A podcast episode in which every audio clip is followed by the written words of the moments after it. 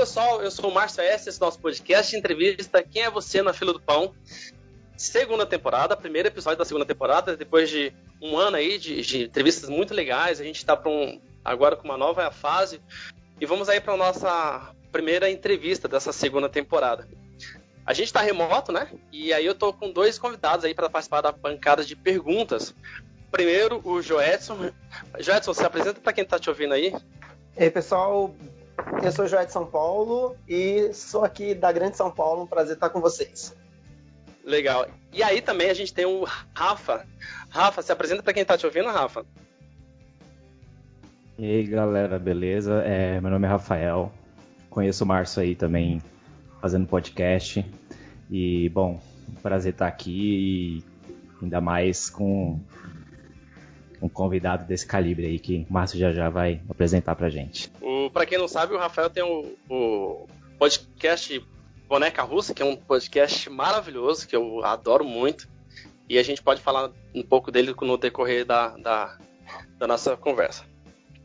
Vamos lá, diretamente ao ponto. É, Padre Júlio Lancelotti. Seja muito bem-vindo, muito obrigado por estar aqui com a gente. Quem é você na fila do pão? Eu acho que eu sou o último da fila e tô sem dinheiro e parece que o pão acabou.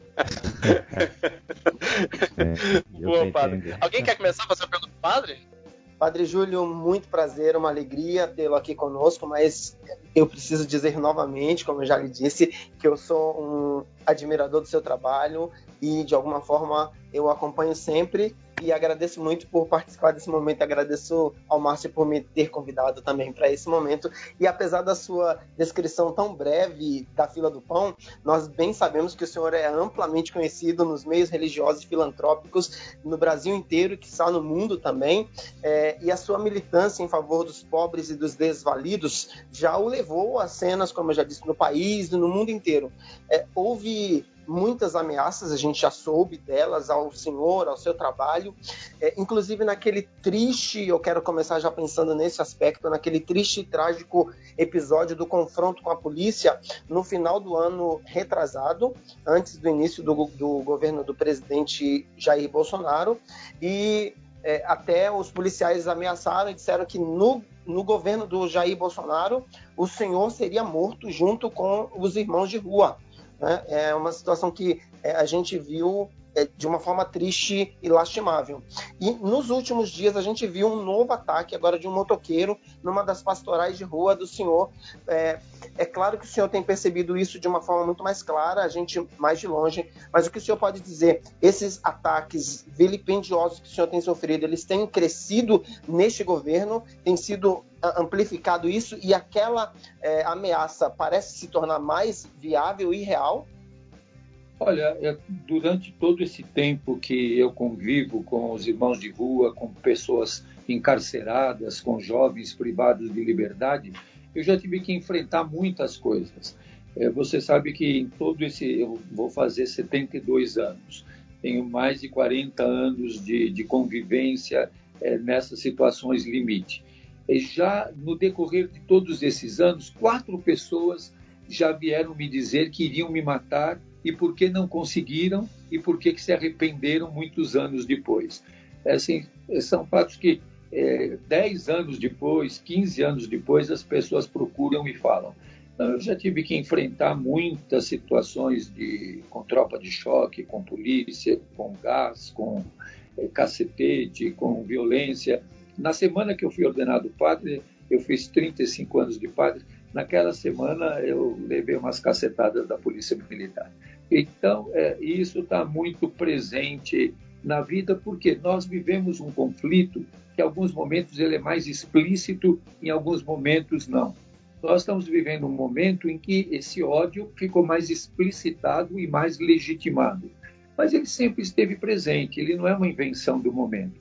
Ninguém fica raivoso, é, foi dormir pacífico e acordou raivoso. É, essa raiva ela já estava dentro das pessoas e faz parte do ser humano. Todo ser humano tem algum momento que sente raiva. A questão é o que nós fazemos com a raiva que nós sentimos. E o que está acontecendo agora é que as pessoas acharam que podem pôr para fora uh, a raiva que sentem. Mas as forças de segurança, elas sempre foram desse jeito. Nesse momento, talvez elas tenham recebido um sinal verde, um aval, um é, apoio maior.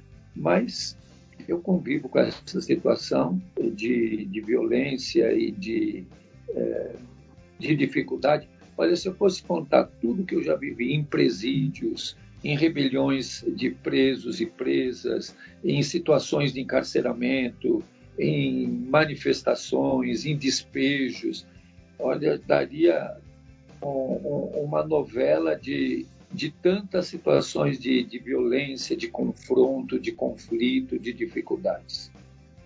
Para quem está ouvindo a gente e quiser acompanhar, ter uma noção visual do, do padre, o padre Júlio tem um, um Instagram, que inclusive 275 mil seguidores no Instagram do padre, é padrejúlio.lancelote. É, e aí, se você não sabe escrever Lancelote, é um problema seu. Não, brincadeira. Lancelote com C, dois L's e dois T's. E procura lá, Padre Júlio.lancelotti. E ali você tem uma, um, um, uma postagem diária, né, Padre? Da, da, do teu trabalho, da tua realidade diária, não é isso? Sim. Hoje, inclusive, eu postei algumas fotos da, da reintegração de posse, que jogou muitas famílias na rua. Nós temos tido, durante esse tempo de pandemia, muitas ocupações e é, também muitas reintegrações de posse e a gente vê, eu vi hoje quantas crianças com as mães pelas ruas e a insensibilidade do poder público é, do, e do poder judiciário em resolver uma situação humana tão candente.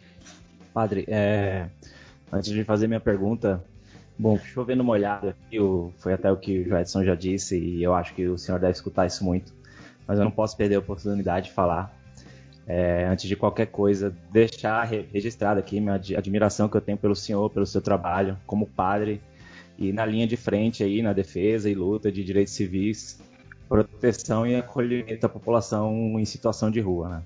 E torço muito pelo senhor, torço muito pela igreja num, de uma forma geral, assim, eu já quero abrir as cartas aqui, eu não sou uma pessoa religiosa, mas eu acho que as igrejas no geral elas fazem é um papel fundamental na, na sociedade. E eu hoje, né, no, nos dias atuais, eu não consigo pensar num exemplo maior de uma vida em Cristo, assim, uma continuidade do que foi esse homem o que ele ensinou, de andar do lado dos, dos oprimidos e não dos opressores, né? É, é uma mensagem tão clara, mas a gente interpreta de um jeito tão obtuso, né? Tão confuso. Bom, dito isso, queria saber de você que está na linha de frente, entender por quê. Por que, que a gente, ao longo dos, das décadas, eu não sei, a gente como sociedade, e a gente normalizou, assim, a gente anda pelas ruas, tem pessoas em, nessa situação tão deplorável, e a gente não, eu não sei, assim, é, na política a gente discute tantas coisas, mas me parece que essa é a primeira questão. A gente devia estar, tá, sabe? Gente, peraí, peraí, para. É, antes de discutir, sabe, se a gente vai aumentar Estado, diminuir Estado, se legaliza ou, ou criminaliza, se.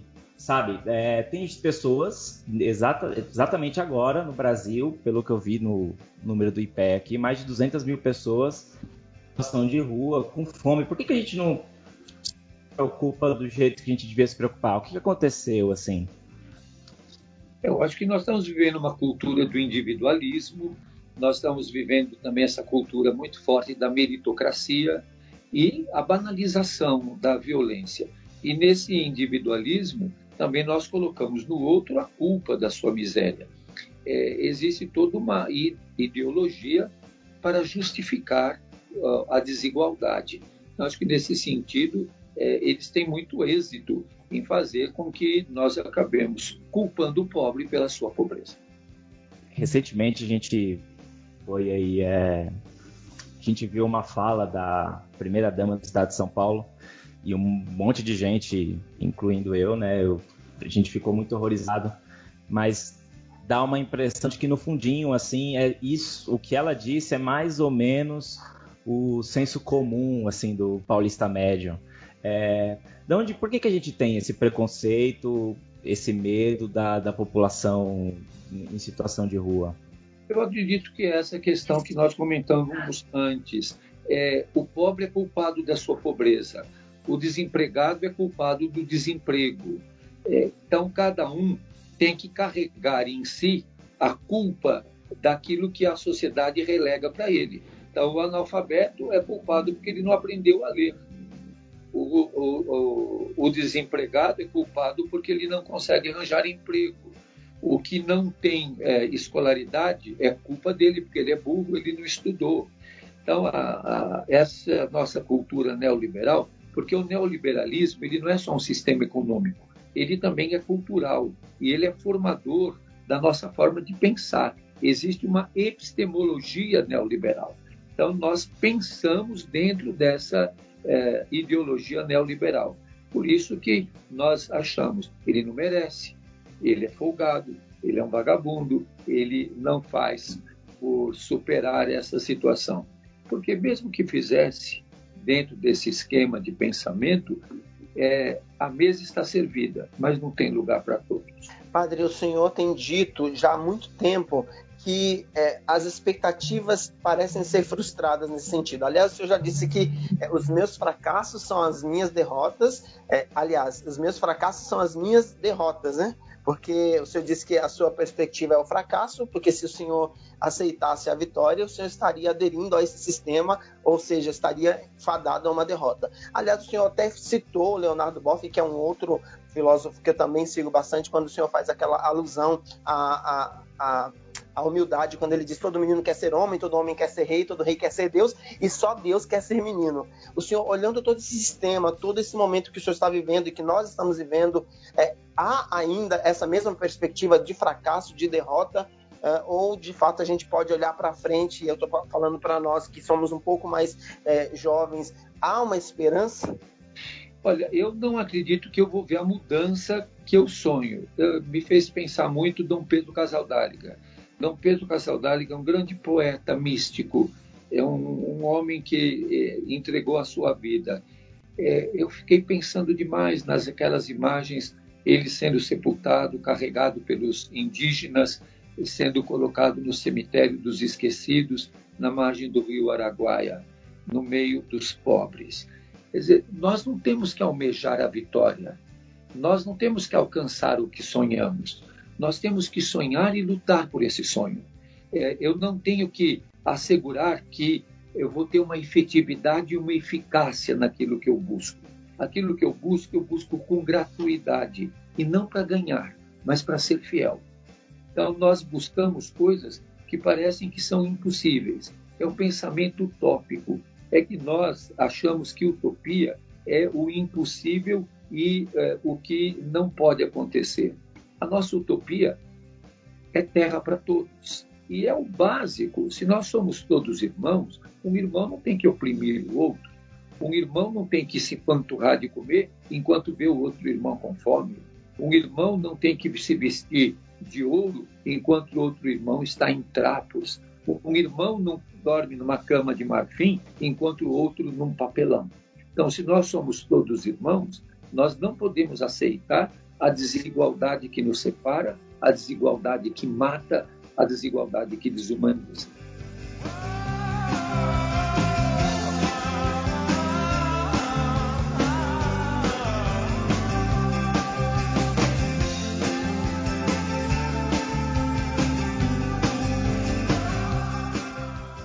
E no meio cristão, qual é a sua esperança? Eu digo isso pelo seguinte: o senhor é teólogo desde 1985, quando o senhor se tornou padre, então eu era uma criança no interior da Bahia. Naquela época nós estávamos com as SEBs é, em alta e a teologia da libertação era o foco muito acentuado na Igreja Católica. E de lá para cá o que nós vimos foi uma uma crescente, é, um crescente avanço do neopentecostalismo tanto no meio católico, através da renovação carismática, quanto nos meios evangélicos aí das igrejas neopentecostais. Hoje, o que nós vemos é um país que se diz católico, mas na sua própria, nas suas próprias palavras é uma incógnita, não se sabe, não dá para se afirmar categoricamente que nós somos um país católico só pelo número de, dos que se dizem.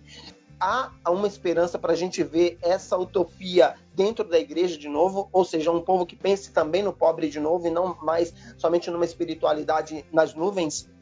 Então nós não podemos buscar uma uh, hegemonia.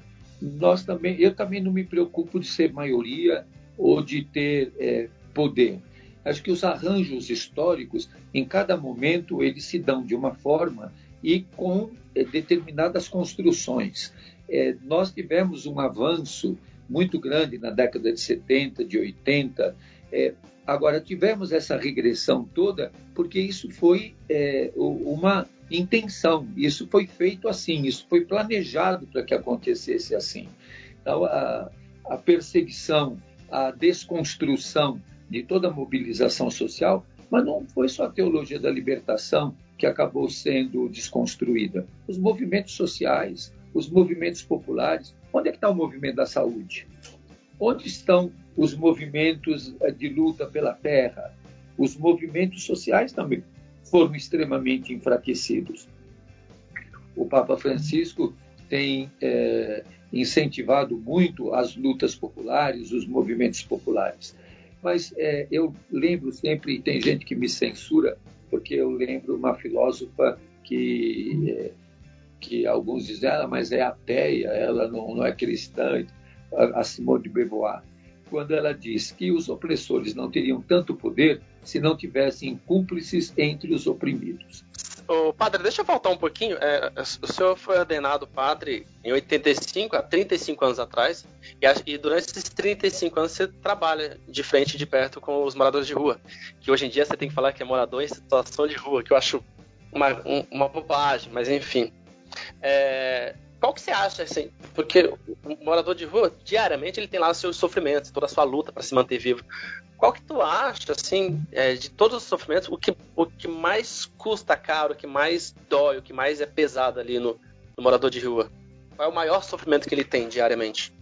Eu acho que é a solidão, a incomunicabilidade, a insensibilidade, é, você imagina que ninguém é, perguntar para você se você está bem, ninguém se importar pra, com você, ninguém olhar para você, ninguém se preocupar com os teus sentimentos, ninguém preocupar se você está cansado ou não. Quer dizer, o, o, a pessoa que está na situação de rua, o irmão de rua, como eu digo, é, muitas vezes ele é ignorado. É, eu vivo muito na experiência, na convivência com eles, a questão do olhar. E na convivência, também tem presente que a convivência é conflitiva. Que a, convivência não quer dizer só coisa boa. A convivência também é confronto. A convivência também é momentos de desafio, assim como na família, assim como no grupo familiar. Né? Então, é, eu acredito que quantas vezes um irmão que está na rua ouve dizer: Oh, que bom que você veio, onde você estava? Senti tua falta. Você está bem? Você parece que está meio triste hoje. Imagine um morador de rua, uma pessoa em situação de rua, alguém perguntar isso para ele. É, eu confesso que eu mesmo nunca havia parado para pensar esse, esse lado da situação. Eu moro aqui bem no centro de São Paulo, então infelizmente é meio que o cenário por aqui, né? Tem, tem muita gente nessa situação. Eu, eu até falo que quem mora no centro de São Paulo tem que estar acostumado a andar com dinheiro no bolso, porque vai ter sempre alguém precisando, mas olha só que, né, que ingênuo. Eu sempre é, eu tento fazer o que eu posso, mas eu sempre fui de um jeito muito prático e ouvindo o senhor eu vi que eu estou errado, no sentido de que eu achava que eles precisavam primeiro mais do meu dinheiro, porque por uma lógica básica de que o dinheiro dá o acesso à comida e eles estão com fome, etc. E realmente não havia me ocorrido ali puxar um assunto, perguntar se a pessoa está bem, etc. Né? Mais do que dar comida para eles, você podia comer junto com eles. É, é uma outra experiência é, de vivenciar, de partilhar a vida. É, muitas vezes a gente quer dar o dinheiro para ver se ele sai logo de perto e vai embora e ou não dou porque ele vai usar isso, vai usar aquilo. Você imagine se todo mundo que paga o salário ficar pensando o que é que o que vai receber o salário vai fazer com o dinheiro. Ah, mas ele vai gastar não sei com o quê. então não vou pagar para ele para que ele não, não use o dinheiro. É, você imagine pensar o que, que os senadores fazem com o dinheiro que a gente paga para eles. O é que verdade. os deputados fazem com o dinheiro que a gente paga para eles.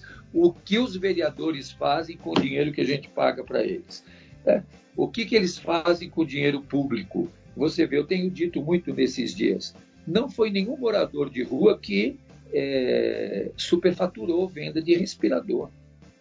Não foi nenhum morador de rua que falsificou álcool em gel. Não tem nenhum morador de rua que está pegando dinheiro público. Aliás, é, é, é, o poder público quando dizem para mim, ah, não dá esmola. Fala assim, quem dá esmola é o poder público.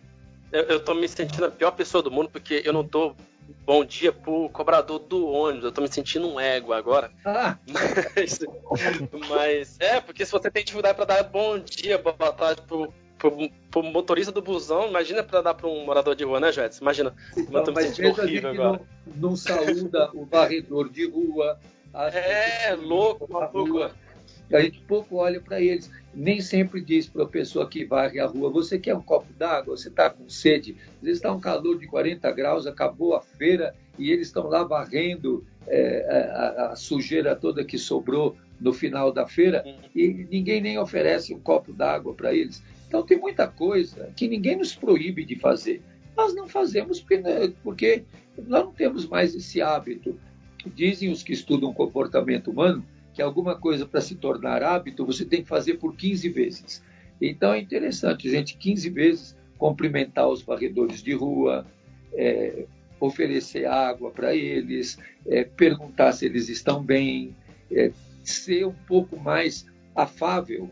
E isso pode nos levar, não que isso vai resolver todo o problema, mas a nos engajarmos em lutas sociais, em movimentos sociais, como agora nós estamos nesse processo eleitoral é, municipal. Mas, padre, você não acha que o fato de o senhor ter é, alguns inimigos, algumas pessoas que são contra o seu trabalho, algumas pessoas que falam mal, que, que te atacam, não é porque de repente você tomou um lado político, você tomou um, um, um, uma posição política partidária de repente, se eu cuidasse só da caridade, da religião, da coisa mais humana e meio que não, não, não participasse muito desse lado político, o tratamento que você ter, teria seria outro, porque me dá a, enten dá a entender que muitos desses ódios que, que as pessoas é, distribuem para você, para o senhor, tem um tom muito de partidário, tem um tom muito político. Você não acha ou não? Olha, pode até ter, mas é, como é que você vai defender o pobre sem que isso interfira na estrutura política que privilegia os ricos. Eu acabei de ver agora há pouco um post eh, na internet dizendo de que durante a pandemia eh, os mais ricos ficaram mais ricos ainda. Né? Eh, então não tem jeito, porque a realidade é que é conflitiva. Não é a questão partidária, é a realidade que é conflitiva. A realidade que gera fome, a realidade que gera o desemprego, a realidade que gera o abandono. É aí que está o conflito. E tal conflito na medida que as posições políticas diferentes que tem apoiam ou justificam isso. Então vai dar problema mesmo. Seria ingenuidade nossa acharmos que, se você está do lado dos mais pobres, dos abandonados, dos esquecidos, vão dizer: ah, isso aí é uma questão política. É, é uma questão o quê? É uma questão humana. Agora, por que, que os que são privilegiados ou que têm privilégios não, não defendem os pobres? Por que, que eles não estão Sim. defendendo os mais pobres? Porque eles estão defendendo seus próprios privilégios. O privilégio de alguns é a desgraça dos outros. É aquela questão: os 1%, o 1% está muito bem porque 99% está muito mal. É, eu volto aqui naquela questão que você estava tratando agora há pouco, que é, é, na sociologia a gente chama isso de atitude blazer, que a gente faz exatamente para é, tornar invisível aquilo que nos toca negativamente. Então a gente, por exemplo, finge que a gente não vê um, um morador de rua, uh, a gente finge que não vê um, um, um gari, enfim, para que isso não nos faça mal. E aí o Rafa até já citou o caso da, da, da primeira dama, daquela frase estupendamente equivocada dela. Mas enfim, eu queria tratar com o senhor rapidamente sobre dois pontos. Queria que o senhor falasse um pouco aqui rapidamente sobre o sofrimento dos irmãos de rua na pandemia, durante a pandemia. É, o senhor sempre fala de encontrar Jesus no pobre, e, e eu tenho visto exatamente um, um, ambiente que mostra exatamente o contrário disso dentro da igreja. Eu fui da Toca de Assis há 15 anos atrás, então eu conheço bem a estrutura, e, e essa frase do senhor ela me toca muito, porque é, assim mesmo: encontrar Jesus no pobre. Uh, o, e a segunda questão é: o senhor trata muito das minorias, não só o pobre de rua, mas também o, os negros, então Black Lives Matter, e sobretudo é, o senhor tem feito uma defesa muito bonita do, é, dos, dos, que sofrem homofobia, enfim. E aí, senhor, é, podemos citar o caso do Miguel, que o senhor foi é, um veemente é, defensor dele, enfim, ajudou muito. Eu quero que o senhor trate dessas duas questões aqui, do pobre sofredor durante a pandemia e dessas minorias que são abafadas, inclusive, e, e praticamente vilipendiadas dentro da própria igreja. Então, a igreja, ela é multiclassista. A igreja perpassa a sociedade como um todo na igreja é, estão todos os grupos e todas as maneiras de pensar. A igreja, a igreja tem uma pluralidade muito grande também, um pluralismo muito grande. A unidade não significa uniformidade. Agora, existe uma opção cristã fundamental, e a opção cristã fundamental é o segmento dos passos de Jesus. Então, se você quer conhecer os passos de Jesus, você tem que ler os evangelhos. Se você ler os evangelhos, você vai ver que Jesus não estava passando o fim de semana na Cesareia Marítima almoçando todo fim de semana com o Pilatos. Ele estava comendo na casa dos pecadores. Ele estava lá junto do, da, das pessoas mais abandonadas. Não tem notícia no Evangelho que Jesus passava as férias é, na Cesareia Marítima e ficava na casa do Herodes e ficava hospedado na casa de gente importante. O Evangelho sempre mostra Jesus caminhando nas estradas poeirentas, caminhando com os mais pobres, comendo na casa de pessoas consideradas pecadoras, e toda vez que Jesus vai comer na casa dos fariseus, dá problema. Porque vai a mulher entrar lá e ficar chorando no pé de Jesus, passando o cabelo no pé dele, perfumando, beijando os pés dele, vai dar um conflito, né? É, então, é, Jesus chama para mudança. Zaqueu mudou completamente é, depois que Jesus disse que eu vou na sua casa. Mateus mudou completamente. Então, Jesus traz uma mudança. É, isso eu tenho chamado muita atenção. Não dá para seguir Jesus e continuar sempre do mesmo jeito. Tem gente que fala assim: eu sou assim, não mudo mais. Quem não é capaz de mudar não conhece o amor, porque o amor traz mudanças na vida.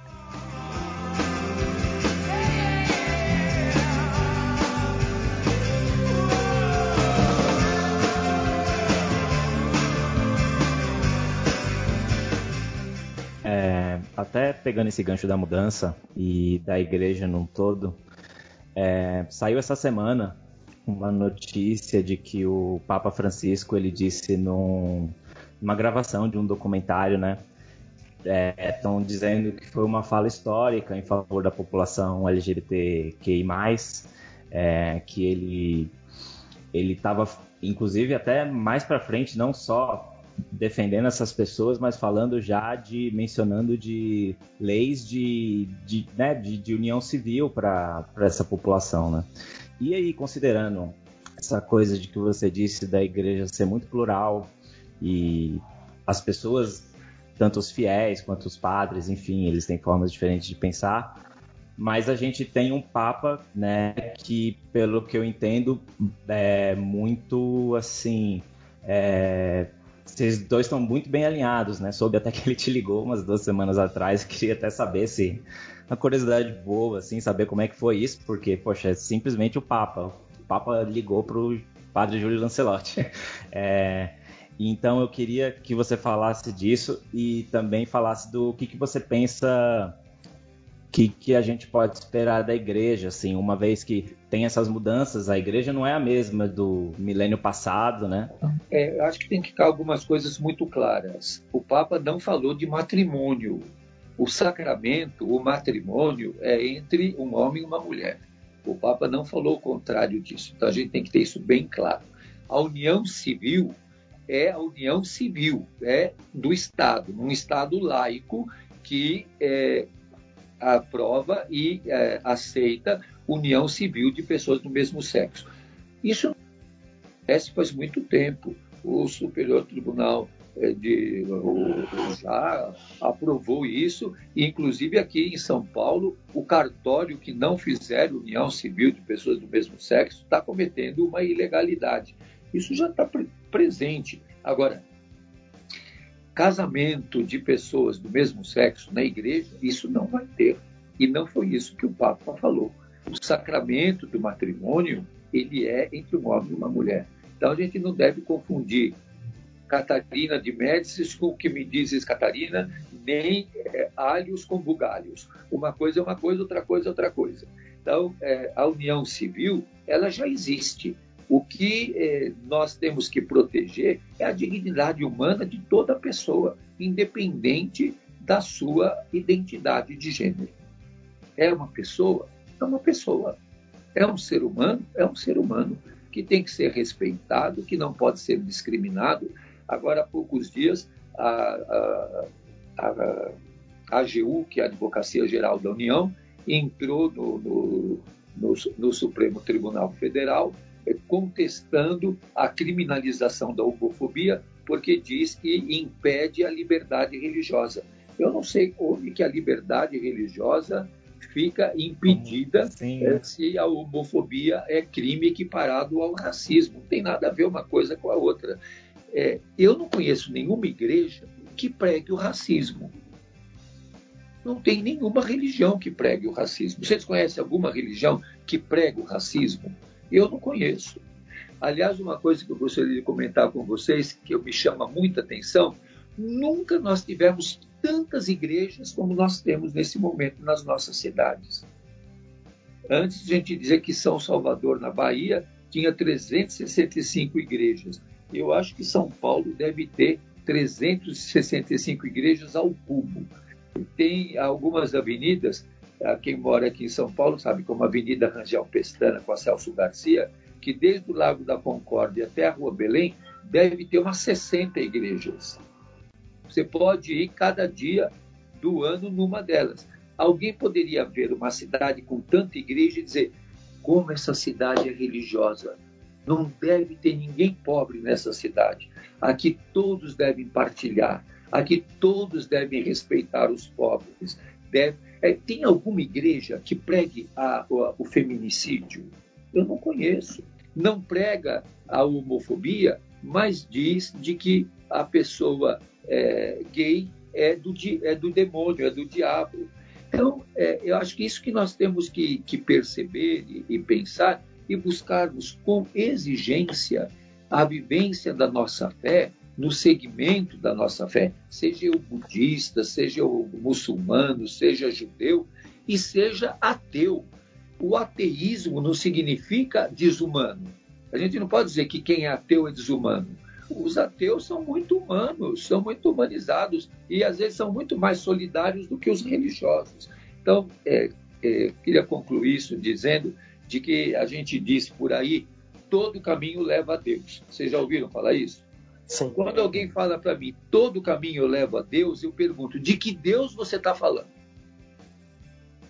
Porque às vezes a gente está falando do Deus dinheiro, aí nem todo caminho leva para esse Deus. Do Deus poder, nem todo caminho leva para esse Deus. O Deus que é, é, é revelado por Jesus é misericórdia, compaixão e amor. É desse Deus que nós estamos falando.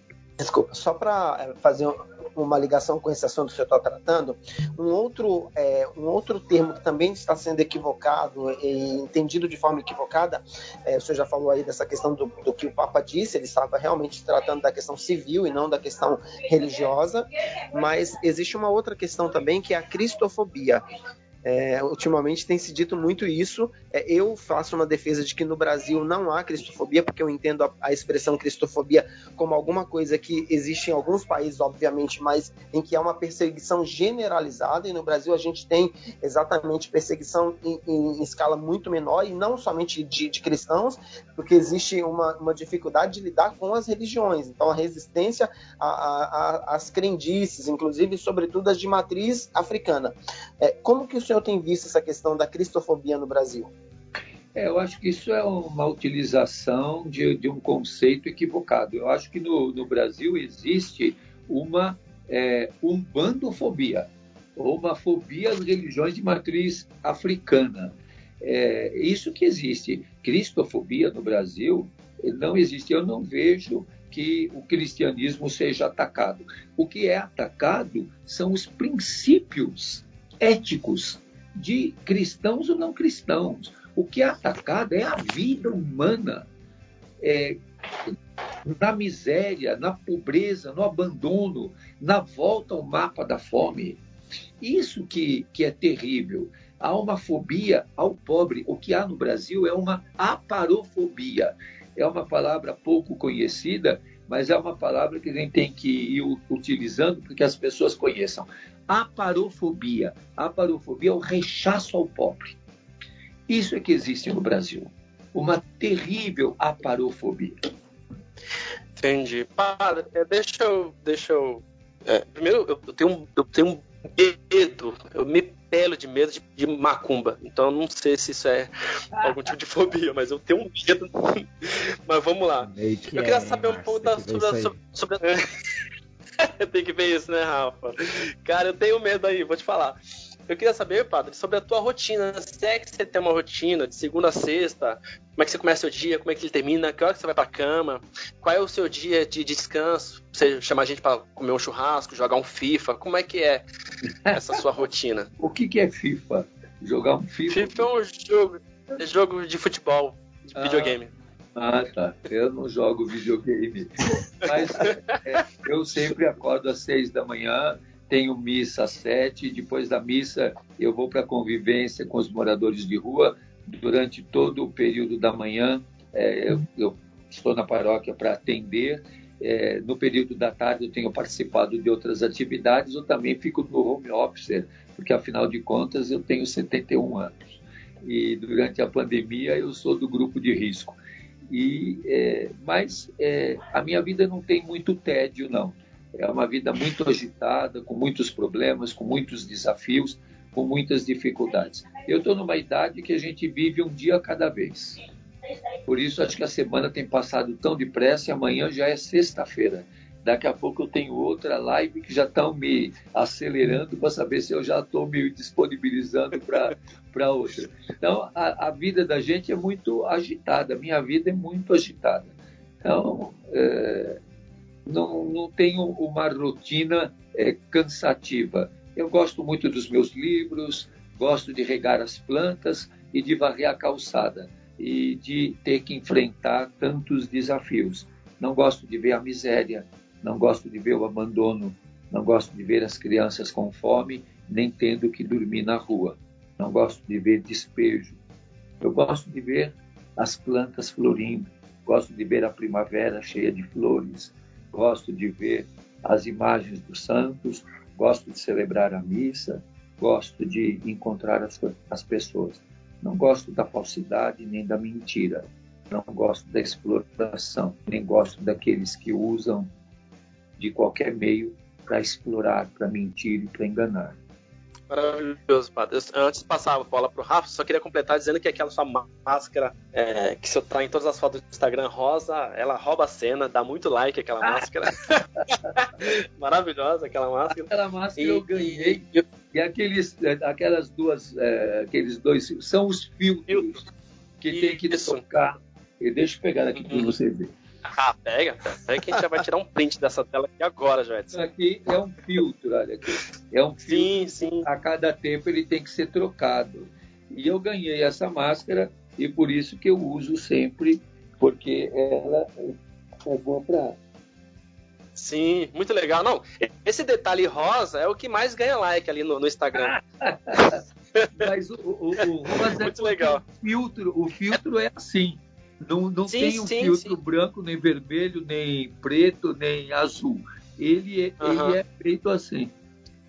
Eu trabalho numa indústria farmacêutica e a gente usa esse filtro aí também nessa cor. É da 3M. Olha eu fazendo propaganda pro nosso patrocinador. Ah, e aí eu queria completar o comentário dizendo o seguinte, né? É isso mesmo.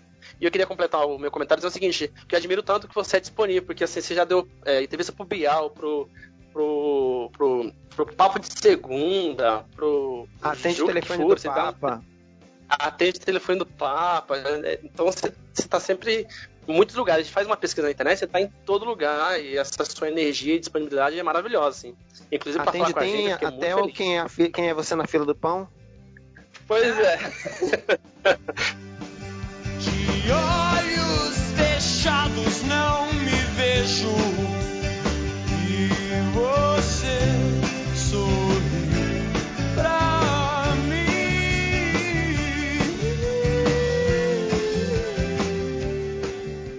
Padre, é, a gente passou algumas vezes a, pelo assunto de eleições, assim, e embora você esteja aí no dia a dia, a parte mais difícil, correndo atrás do urgente, eu queria que você falasse um pouco do que, que você acredita de estrutural, assim, infraestrutura, políticas públicas para resolver essa situação que exige uma solução de infraestrutura, né? Até para o ouvinte ouvir aí e, e, ver o que, que você tem para dizer se está de acordo com o que os candidatos estão oferecendo aí de solução para as cidades, para né?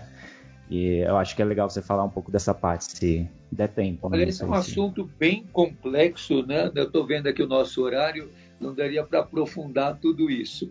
Mas é, as eleições fazem parte de uma democracia formal. Eu tenho muita dificuldade com o dado de que a maioria vence nem sempre a maioria está certa. Nem sempre, é, e, e, até outro dia coloquei um post dizendo: se você pensa com, com, como a maioria, toma cuidado e reflita melhor. É, eu prefiro estar sempre do lado da minoria. Eu nunca gostaria de estar do lado da maioria. Por isso eu repito muito aquilo que disse o Darcy Ribeiro. Eu estou muito feliz de estar do lado dos que perderam, porque sempre onde eu estive, sempre foi o lado que perdeu. Eu fiquei do lado dos presos e das presas e apanhei. Eu fiquei do lado dos jovens encarcerados levei uma cacetada. Eu fiquei do lado dos moradores de rua e fui ameaçado de morte. Eu fiquei do lado dos que lutam pela liberdade e levei muita cacetada e apanhei. Mas eu prefiro estar desse lado do que do lado dos que usam bota para pisar nos outros. Eu prefiro estar do lado dos pequenos, nunca dos grandes, dos que perdem, nunca dos que ganham, dos que são esquecidos, não dos que são lembrados. Eu prefiro estar do lado daqueles que estão na sarjeta, abandonados e vilipendiados. Quem está do lado dos pobres e dos indesejados será indesejado também. Então, eu sei qual é o meu lugar. Por isso que na fila do pão, eu sou o último da fila. Fiquei sem dinheiro e o pão acabou. Então, nós temos que lutar para que a gente faça do próprio coração um pão. Eu gosto muito do Evangelho quando Jesus diz para os discípulos: Dai-vos vós mesmos de comer. Seja um alimento para os teus irmãos. As pessoas querem comer o pão, mas também precisam de afeto, precisam de respeito, precisam de carinho, de um olhar e de emoção. Comer triste dá gastrite. É preciso você comer se sentindo amado e sentindo que aquilo que você está comendo é pão, é coração, é amor, é emoção. Então, que nós sejamos capazes de partilhar a vida. Eu sempre convivi muito com os irmãos da Toca de Assis. E você que foi da Toca, não sei se você foi contemporâneo de quando eu celebrava muito na Toca, eu achava engraçado que o pessoal dizia assim: vão na missa do Padre Júlio, mas não leva a sério nada do que ele fala. e eu continuo levando. Eu não sei se isso também. Ouvi muito, ouvi muito. o Padre Júlio é muito bonzinho, mas ele, ele é um padre meio, miolo mole e não vai atrás do que ele fala. Então, é, que nós tenhamos é, coragem e nem por isso deixei de gostar dos irmãos, das irmãs, de celebrar com eles e de nos encontrarmos junto dos pequeninos, junto dos abandonados. Um dia eu lembro muito na catedral, um, uma, os padres estavam na fila entrando para a missa na catedral e passaram alguns irmãos da Toca de Assis e fizeram festa, falaram comigo porque eu sempre fui muito atencioso, muito afetivo com eles, dava muita atenção para os irmãos, levava, levava os irmãos da Toca de Assis para comer pastel na feira, é, levava eles para tomar sorvete, para tomar refrigerante, tudo que não podia eu levava eles lá para comer pastel. E é, um padre falou para o outro: esses aí são aqueles que não tomam banho. Eu falei assim, mas sabe qual que é o problema? Não é o problema deles não tomarem banho ou tomarem banho o problema é que eles dão banho naqueles que você nem olha. Ah, eu queria saber, contigo, Passa, se dá tempo de cada um de nós te fazer uma pergunta bem objetiva. Cada um faz uma pergunta bem rápida e bem objetiva, e o senhor pode responder. Pode ser? Eu começo, vocês dois já preparam de vocês. A minha pergunta é e muito a simples. pergunta é, a tua pergunta sempre é pimentada. Não, a minha é mais tranquila. Te perguntar o seguinte: dos Santos, qual que você tem mais inspiração? Aquele seu santo nossa, esse santo aqui é o meu preferido, Alice. Que te ah, inspira mais. Muitos, é difícil de, de eu falar de um só. Eu gosto muito, ele, se ele eh, conviveu comigo na toca, sabe que eu gosto de, de, de, muitos santos, de muitas santas. Mas uma santa que nesses últimos tempos tem me chamado muita atenção é Santa Marina. Procure conhecer a história de Santa Marina Virgem e você vai ver que história cabulosa e que história inquietante tem esta santa Santa Marina. Bom, eu não, eu nem vou tomar muito tempo do padre, eu só queria agradecer mesmo é, pela presença e ter, né, respondido nossas perguntas. A gente foi um dia de, de aprendeu muito aqui, acho que o ouvinte vai aprender também. Joedson, acho que você tá pela câmera aí, tá super empolgado, tem uma ótima pergunta para fazer. Eu só vou ouvir agora. Na, Obrigado, na padre. verdade, na verdade, não é nenhuma pergunta. Primeiramente, eu quero agradecê-lo mais uma vez. Já disse que eu realmente o acompanho e sou muito grato a Deus por tê-lo por perto e ser um exemplo para nós. Ontem eu escrevi sobre o Papa e disse que ele é um homem que está à frente do nosso tempo e alguém é, como o Senhor com quem eu gostaria de passar muito tempo, como eu passava com a minha avó, antes de ela é, ir para Jesus, ficar com ela, sentar, ouvir tanto, sempre que eu o escuto. E eu lembro de uma frase de Jim Rohn que fala: é, Nós somos a média das cinco pessoas com as quais nós mais convivemos. O senhor pode ter certeza que o senhor é uma das pessoas com quem eu mais convivo, porque eu sigo praticamente todos os dias e a minha régua tem subido muito desde que eu o conheci mais de perto e tenho acompanhado. É, então, como Papa, eu também é, tenho o senhor muito por perto. Eu quero só perguntar o que é de, o que é de leitura que o senhor poderia nos indicar num tempo de trevas tão grande quanto essa que nós vivemos, sobretudo na política. Olha, quem não leu ainda, leia o livro Jesus, uma aproximação histórica do José Antônio Pagola, da editora Vozes. É um livro muito acessível, muito bom, que vale a pena ler. É, tem lá todas essas questões. Com quem é que Jesus andava? E tem um capítulo que sempre me chamou muita atenção, que se chama Poeta da Compaixão. Jesus é o poeta da compaixão, que ele nos encante nessa compaixão e nessa misericórdia. Então, isso que eu desejo a vocês. Foi muito bom estar com vocês na fila do pão e espero que é, quando eu, é, eu, ia buscar pão, eu gostava de pegar o saquinho do pão, encher de ar e pá, estourar e fazer um barulhão. Então, muitas vezes na fila do pão, a gente tem que pegar o saquinho, encher de ar, pá, estourar, que vai fazer um barulhão. Que esse barulhão seja o um barulhão que chame a atenção é, é, daqueles que estão comendo e não olham para os que estão com fome. Por isso é bom estar nessa fila desse pão. Abração. É, é, muito obrigado mesmo por, por esse carinho que você teve pela gente, esse privilégio que a gente teve para falar contigo, maravilhoso. Para vocês que ouvem a gente, muito obrigado pela paciência, pela atenção. Joedson Paulo, procure na internet, Joedson Paulo, até porque só tem uma pessoa com esse nome, Joedson Paulo. O Rafael você pode procurar pelo Boneca Russa, que é o podcast do Rafael, que é um podcast que eu amo, acho que é o meu top 3 ali dos podcasts, que é maravilhoso. E eu quero agradecer a todos vocês e principalmente a você que está ouvindo a gente. Muito obrigado mesmo. E uma salva de palma mais uma vez para o padre Júlio Lancelotti. Um abraço. Tchau. Ah.